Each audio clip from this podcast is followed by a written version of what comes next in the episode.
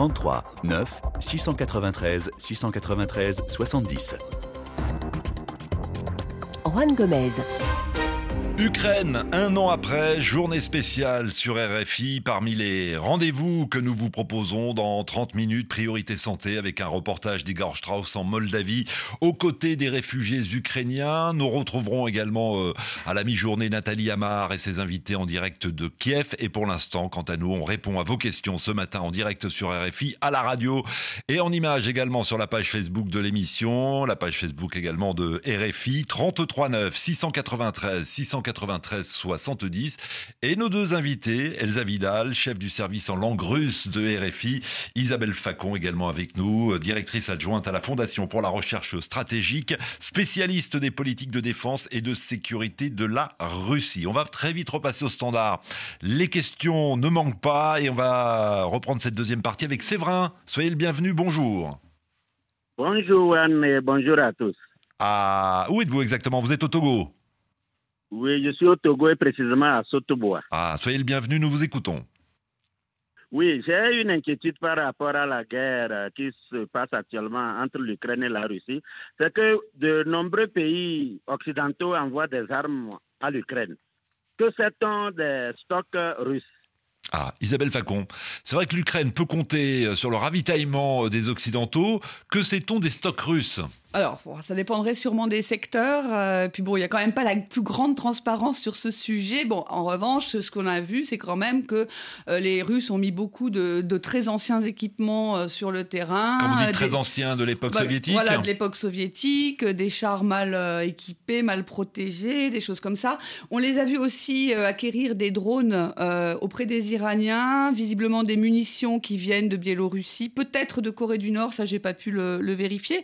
Donc ça, ça donne plutôt l'image d'une Russie qui aurait des limitations dans ses stocks. Après, sur les drones, peut-être aussi que pour la Russie, c'est moins cher d'utiliser des drones qui coûtent euh, quelques millions euh, d'euros, plutôt que d'utiliser ces missiles précis dont elle n'a pas forcément effectivement des stocks extensifs et qui coûtent euh, beaucoup plus cher. Donc je me méfie un peu du réflexe possible de conservation de l'armée de l'armée russe. En revanche, on sait que l'industrie russe d'armement aujourd'hui, bon, qui a des difficultés, tourne quand même euh, à plein régime. Et je pense que pour euh, ce qui concerne des munitions euh, pas forcément très précises, mais qui peuvent malheureusement faire beaucoup de dégâts. La Russie, malheureusement, sur son territoire, a des ressources et euh, des chaînes de production qui peuvent quand même l'aider à reconstituer ses stocks, même si visiblement elle dépenserait ses munitions plus vite qu'elle ne peut euh, pour l'instant les, les, remplacer. Donc l'image est assez mixte, je pense, de ce point de vue-là. L'Ukraine bénéficie du ravitaillement permanent des Occidentaux, mais j'imagine aussi que chez les Occidentaux, les stocks s'amenuisent de semaine en semaine. Bah, qui veut répondre Oui, c'est une discussion qui est permanente, mais qui se pose bien sûr, euh, notamment parce que euh, la plupart des pays européens ont des dépenses euh, budgétaires hein, dévolues à la, à la défense d'à peu près 2% de leur PIB. Et c'est pour ça que, notamment dans le cadre de l'OTAN, on demande désormais un doublement de ces dépenses pour faire face à, l'effort que demande le soutien à l'Ukraine. Euh, le, pays euh, membre de cette alliance et euh, soutenant l'Ukraine le plus avancé militairement, le plus doté en termes de munitions, ce sont les États-Unis. Nous ne sommes pas, nous, Européens, en capacité de, de fournir ne serait-ce que la moitié de l'effort que les États-Unis peuvent fournir. Donc nous sommes très contraints. Allez, on repasse au standard avec Voltaire. Bonjour. Bonjour Juan Gomez, bonjour à toutes mes connaissances qui écoutent les en ce moment. Et j'espère qu'elles sont nombreuses. Vos connaissances à nous écouter et à nous suivre euh, en images euh, sur euh, la page Facebook d'RFI. Vous avez des questions, Voltaire, concernant Wagner en Ukraine? Merci, merci Juan Gomez. Merci. Bon, ces dernières semaines, le chef du groupe paramilitaire Wagner, Evgeny Prigozhin, a formulé des critiques contre l'armée russe, parlant même de haute trahison. Pourquoi cette tension entre Wagner et l'armée russe? Alors, haute trahison, euh, comment expliquer déjà ce, euh, cette accusation qui est forte?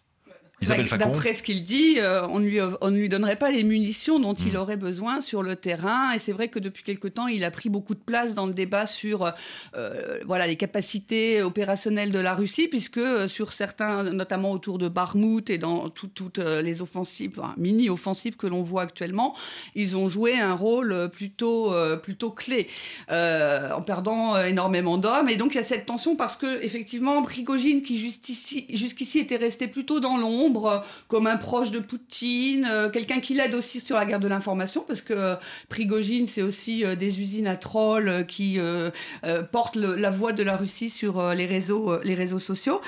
mais là, tout d'un coup, il est un peu sorti du bois, il s'est mis à critiquer l'armée russe, critiquer la réforme telle qu'elle a été menée ces derniers temps. Il accuse l'armée russe de haute trahison de la patrie. Oui, bah parce que il dit que la, alors il dit que la, la réforme n'a pas été bien menée. Et là, il dit en ne soutenant pas suffisamment les Wagner, bah, mhm. Finalement, ils il compromettent les performances russes sur le terrain euh, ukrainien. Mais on a le sentiment que peut-être justement il a euh, un petit peu surestimé son, son poids. Le fait que euh, Poutine ait remis en selle le général Gerasimov, qui est le chef de l'état-major et qui quand même fait, fait, partie de ceux qui sont critiqués pour ne pas avoir bien préparé l'armée, etc., etc. eh bien, le fait qu'il soit remis en selle comme grand commandant en chef de toutes les opérations en Ukraine, c'est plutôt une pierre dans le jardin de, de Prigogine. Donc, il faut voir comment tout ça peut se terminer. Mais en tout cas, je note qu'en Syrie, le ministère de la Défense russe euh, était assez content finalement du rôle des, des, Wagner. Ça lui permettait de ne pas mettre beaucoup d'hommes euh, sur le terrain, de se euh, limiter à une campagne aérienne qui lui permettait d'assurer. De, de, Elsa Vidal sur les tensions entre Wagner et l'armée russe en Ukraine. Il y, a des choses, il y a deux choses que j'aimerais mettre en avant. Wagner, c'est une compagnie de sécurité privée, c'est-à-dire c'est une compagnie interdite en Russie la loi n'a pas évolué et en principe, ce type de formation militaire ne devrait pas exister. C'est donc en quelque sorte l'ennemi juré par nature de l'armée russe qui est euh, la représentante de l'État dans le domaine de la défense. ça, c'est sur le papier. Absolument, ça c'est sur le papier. Personne n'est dupe, on connaît les relations entre Poutine et, Certainement. et, Prigogine. Euh. Mais les militaires méprisent le comportement qui est à l'œuvre dans les Wagner, de la même manière qu'ils méprisent le recours euh, aux prisonniers politiques ou aux prisonniers tout court. Il y a des valeurs institutionnelles euh, dans l'armée qui sont très éloignées de ce qui est prôné par les Wagner, c'est-à-dire la violence brute, la vengeance et la loi de la prison.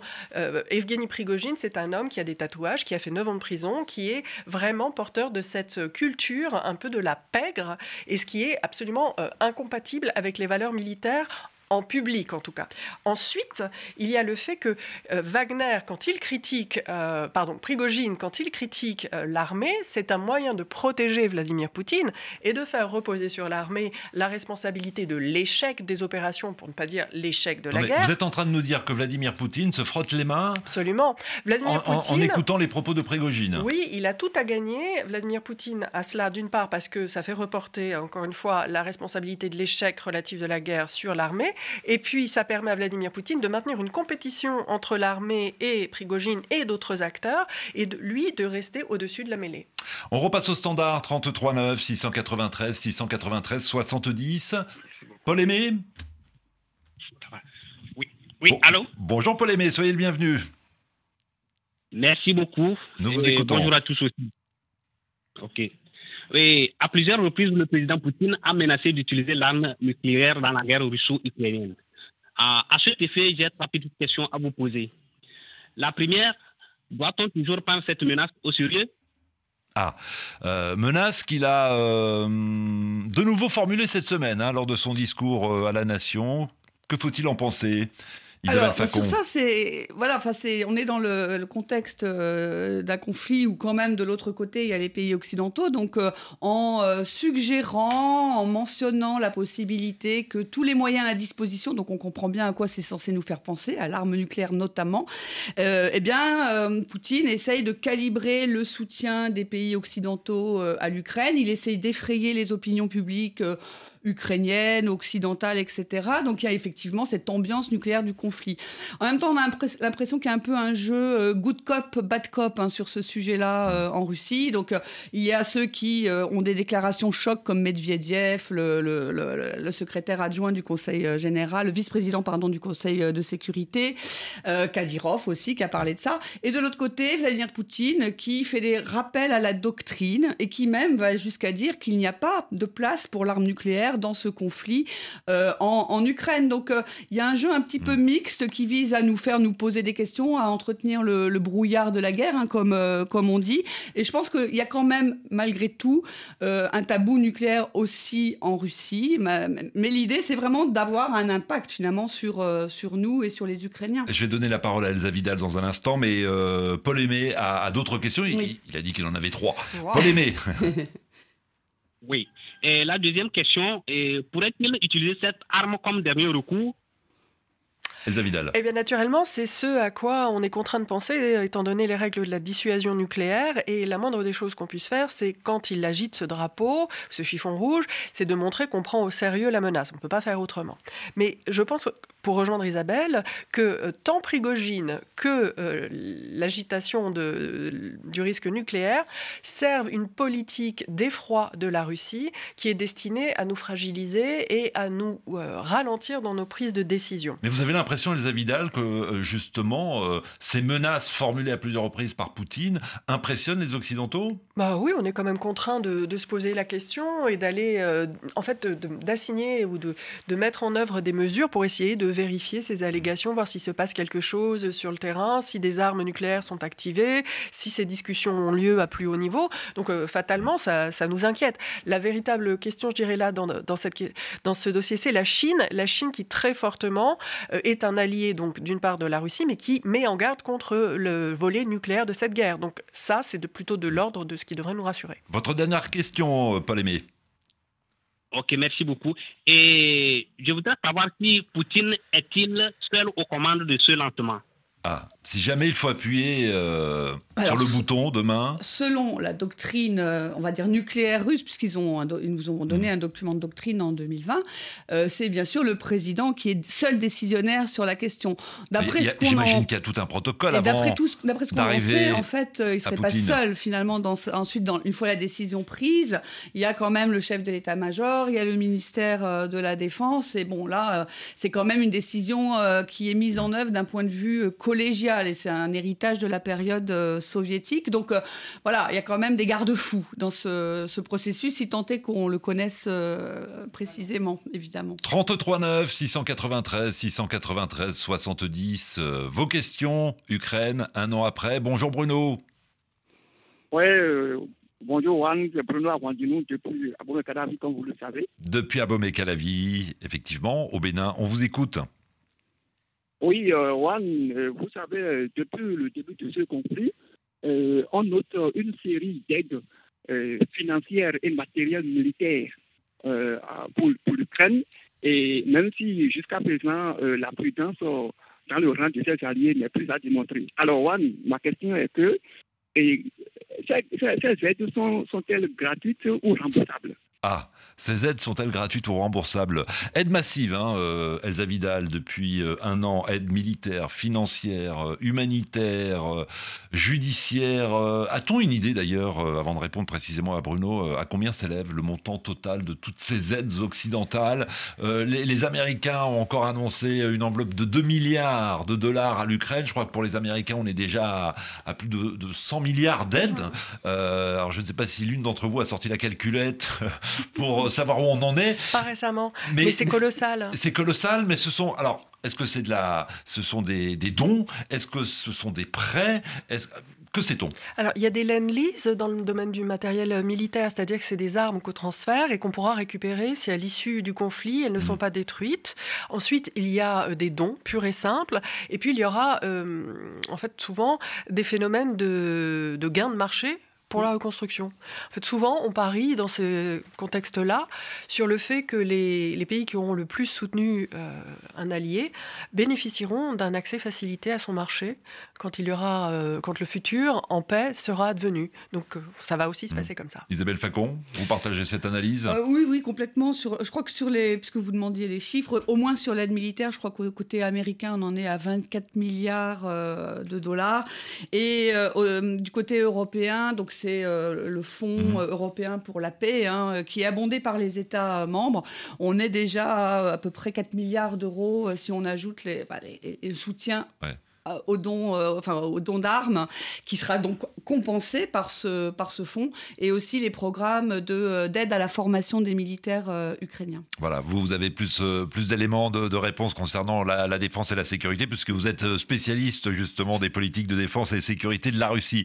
On repasse au standard avec Gabriel. Bonjour. Bonjour, monsieur Wan, bonjour. Bienvenue, Gabriel. Vous êtes à Bukavu, en RDC. Nous vous écoutons. Effectivement, monsieur Wan, je suis à Bukavu, en République démocratique du Congo. Mais euh, par rapport à la guerre en Ukraine, euh, j'aimerais vous poser des questions. Mhm. Euh, j'aimerais savoir comment se fait-il qu'en dépit des sanctions prises par l'Occident, l'économie russe tient, toujours le choc. Ah oui, elle résiste. Euh, c'est vrai qu'elle résiste mieux que prévu. Euh, j'aimerais bien réécouter les déclarations des différents ministres des Finances euh, européens, les déclarations de la Maison Blanche, de tous les experts économiques de la planète. Comment se fait-il que l'économie russe résiste aussi bien Les dernières estimations du FMI nous, nous annoncent que l'année prochaine, l'économie russe sera en gros en meilleure santé que la zone euro? Oui.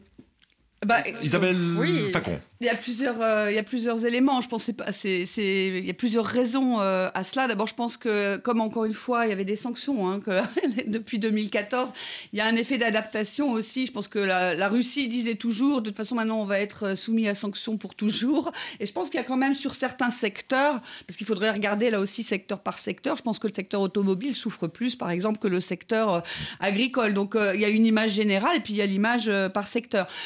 Ces sanctions, il y a un souci aussi, c'est que, enfin en tout cas pour leur efficacité, c'est qu'elles sont prises par une cinquantaine de, pays, et puis il y a d'autres pays qui euh, ne veulent pas prendre de sanctions, voire qui de fait aident la Russie à contourner les sanctions. Donc je pense notamment à l'Inde, dont le commerce avec la Russie a augmenté de 400% l'année dernière, qui a acheté beaucoup de pétrole euh, à bon prix. Euh, il y a la, Chine également, que même si on sent que ces grands groupes, notamment d'État, essayent quand même d'éviter les secteurs dans lesquels ils pourraient avoir des sanctions secondaires, donc des sanctions euh, prises à leur encontre par les, les États-Unis. Et puis la Turquie aussi, dont le commerce avec la Russie a beaucoup augmenté parce qu'en en fait, elle sert un peu de plaque tournante pour des flux commerciaux qui sont pas possibles directement à partir de l'Europe, mais à travers la Turquie qui réexporte. Là, ça devient euh, possible. Donc, il y a la Russie peut compter donc sur un certain nombre de partenaires pour contourner ces sanctions bah, occidentales. Ça Elsa Vidal, cette semaine, Emmanuel Macron euh, a clairement dit que les chiffres officiels des instituts russes, tout ça, c'était de la propagande. Alors oui, euh, il y a une vraie dimension dans ce qui a été dit par le président. Euh, d'une part, il y a une grande tradition euh, en Union soviétique et aussi en Russie, dans cet héritage étatique, de dire une chose, de dire il y a la vérité, il y a le mensonge et il y a les statistiques. Les statistiques en Union soviétique, si vous les regardiez, elles décrivaient toujours parfaitement le pays rêvé. Et on sait aussi que l'Institut russe des statistiques, Rosstat, est un institut extrêmement sous pression politique. De plus, désormais, il y a un projet de loi à l'étude qui va être voté incessamment par la Douma et qui dit que euh, ne publiera plus toutes les statistiques. On choisira les statistiques qu'on rendra publiques. Donc on va perdre de vue l'état réel de l'économie, puisqu'il y a une lutte informationnelle très importante.